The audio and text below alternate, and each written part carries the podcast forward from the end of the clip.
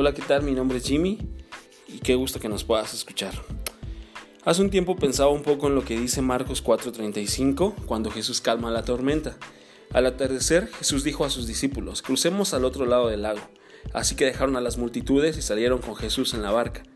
Pronto se desató una tormenta feroz y olas violentas entraban en la barca, la cual empezó a llenarse de agua. Jesús estaba dormido en la parte posterior de la barca con la cabeza recostada en una almohada. Los discípulos lo despertaron. Maestro, ¿no te importa que nos ahoguemos? gritaron. Cuando Jesús se despertó, reprendió al viento y dijo a las olas, Silencio, cálmense. De repente el viento, el viento se detuvo y hubo una gran calma. Luego él les preguntó, ¿por qué tienes miedo? ¿Todavía no tienen fe? Y esto me hacía pensar en cuáles son las tormentas que están llegando a nuestras vidas.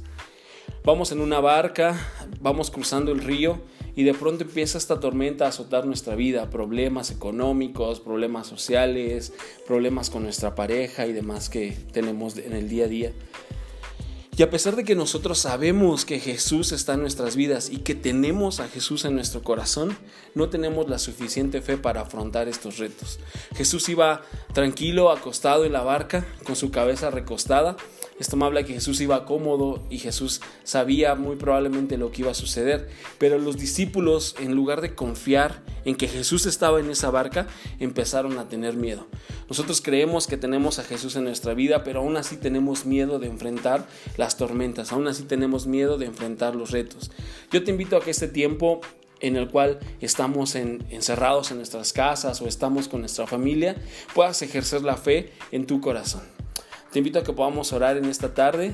Eh, Jesús, muchas gracias porque tenemos el privilegio de llamarte Padre, porque tenemos el privilegio de estar contigo y de conocerte, Dios. Te pedimos que en este tiempo tú puedas hacer que nuestro corazón tenga mucha más fe, que nuestro corazón pueda estar lleno de ti y podamos entender cuál, qué es lo que tú quieres enseñarnos a nosotros durante nuestras tormentas.